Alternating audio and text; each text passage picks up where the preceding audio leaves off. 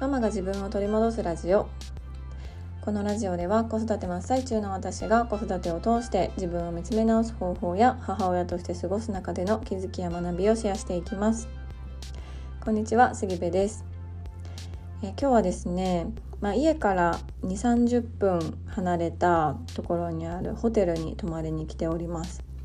で私一人で泊まっているんですね。子供たちはあの旦那さんに預けまして初めて一人で泊まりに来ております。で考えてみると、まあ、一人でホテルに泊まるのも約10年ぶりですしそもそも一人で寝るっていうのがね10年ぶりなんですよ。そうあのまあ、出産の時とか、まあ、ちょっと病気をした時とか入院してたことがあるので、まあ、その時はね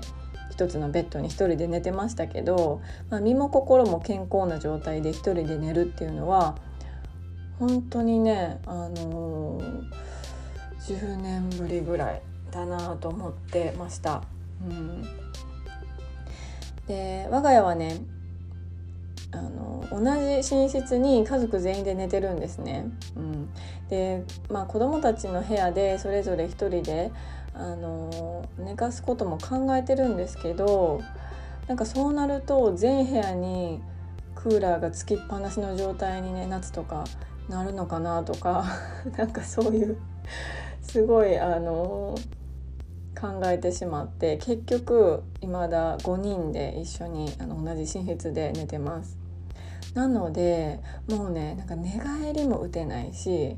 あの寝てたら誰かの足がなんか胸のところとかにバーンってくるし、まあ、夜泣きとかもすることもあるしとかっていうのでもう本当にね睡眠の質というものがめちゃくちゃ低いんですよね。うん、だからまあちゃんとしたねベッドで誰にも邪魔されずに寝るっていうことがもうどれだけもうどれだけ貴重なことかって思ってね今日は本当にあのこの一人の時間をかみしめながら過ごしたいなと思っているところです。はいえー、今日のテーマなんですが今日のテーマは最近のイライラの原因っていうテーマでお話をしようと思います。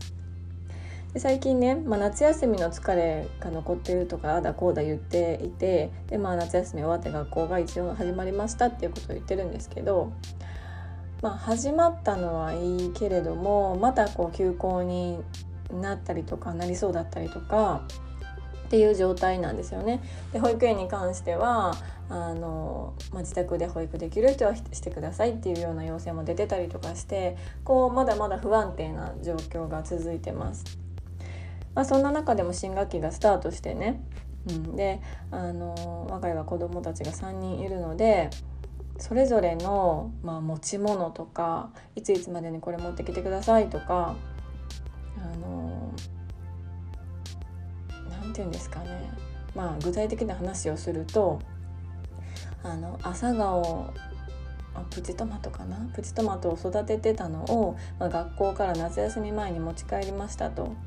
で夏休み中に土を抜いてあの鉢を洗って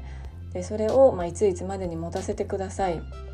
っていう連絡が、まあ、あったりとかあの、まあ、全部プリントにね書いてるんですよね。うん、ただお兄ちゃんのプリントお姉ちゃんのプリント末っ子のプリントってなってもう家にねプリントが溢れ返ってるんですよ。そうでなんか持ち物とかもちょろりんって書いてるんですけど、まあ、見落とすわけですよね私はもう本当にあの雑な大雑把な人なので見落としてしまってえ明日までにペットボトルのキャップ4つ？みたいな。4つはさすがにないみたいなね状況になったりとかしてすごい何て言うのかなこの目に見えないタスク、うん、言葉題名のないタスクみたいな。名前のないタスクにすごいね追われているな。あめちゃくちゃ追われているなっていうのをあの日々感じております。であの、まあ、こんな状況なのでね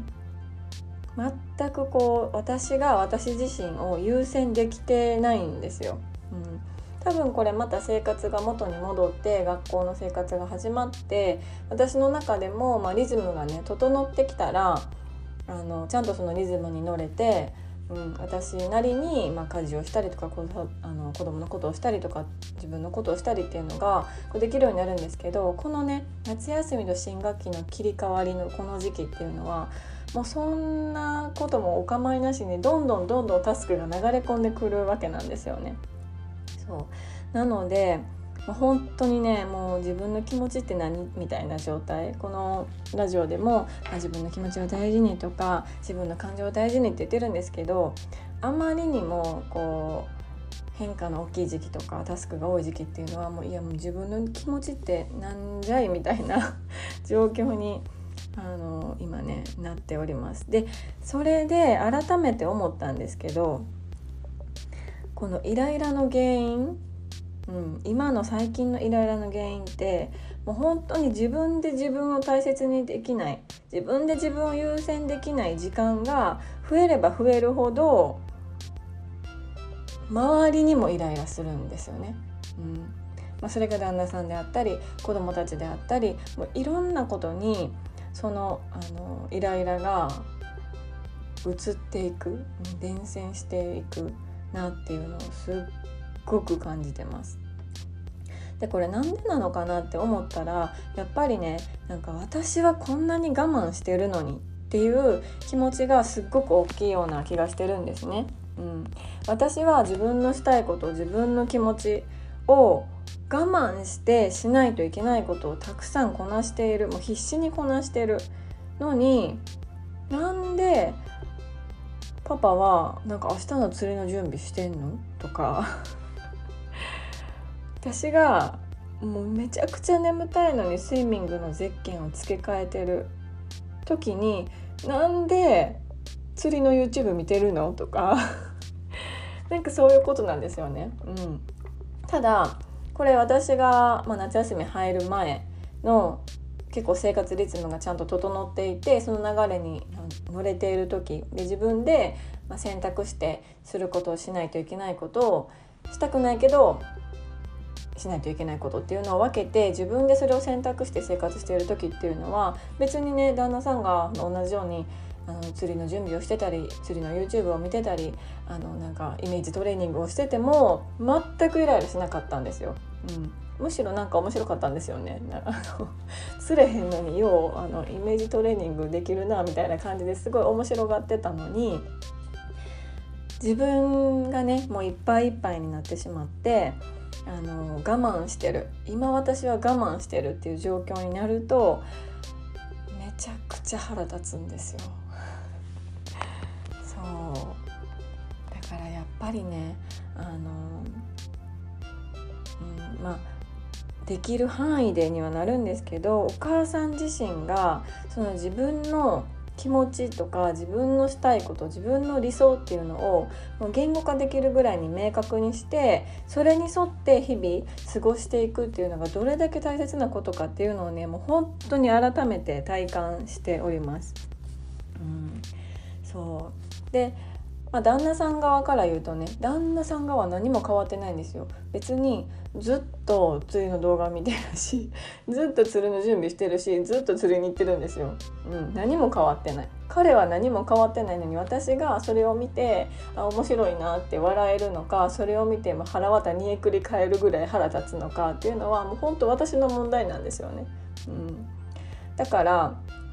あのーまあ最初はねムカつくってなって旦那さんをこう責めてしまいがちなんですけどこんなに私はすることがあってこんなにあの頑張ってるのになんでみたいな感じで責めてしまうんですけど私もまあ責めてしまったんですけどそうめっちゃ反省してるんですけどね。その気持ちもめちゃくちゃわかるけどただそれって自分次第っていうことをねと改めて感じたのでちょっとここでシェアしようかなと思いました。はいでイライラしている時っていうのはその原因をね考えてみて、うん、さらにその原因の原因原因の原因ですよねをどんどんどんどん掘っていくといろいろ分かってくることがあってすっきりしたりもするので是非ね考えてみてほしいなと思っております。はいえー、現在ですねあの自己分析ワークショップっていうものを9月より開催しております。で人数が限定されているのでもうねちょっと時間の枠が少なくなってきてはいるんですが気になられる方がいらっしゃいましたら LINE の公式からメッセージいただきましたらあのご利用いただけますのでぜひぜひ LINE のご登録とメッセージよろしくお願いいたします。ここでは、まあ、自己分析のやり方自己分析をどういうふうに進めていけばいいのかっていうことと、まあ、あの無意識にね持っている思考の癖っていうのを、まあ、一緒に探っていける機会になると思ってます。で個人的な相談や質問などもしていただける時間なのであの気になられる方はぜひぜひ、えご連絡をよろしくお願いいたします。では今日も素敵な一日になることを願っております。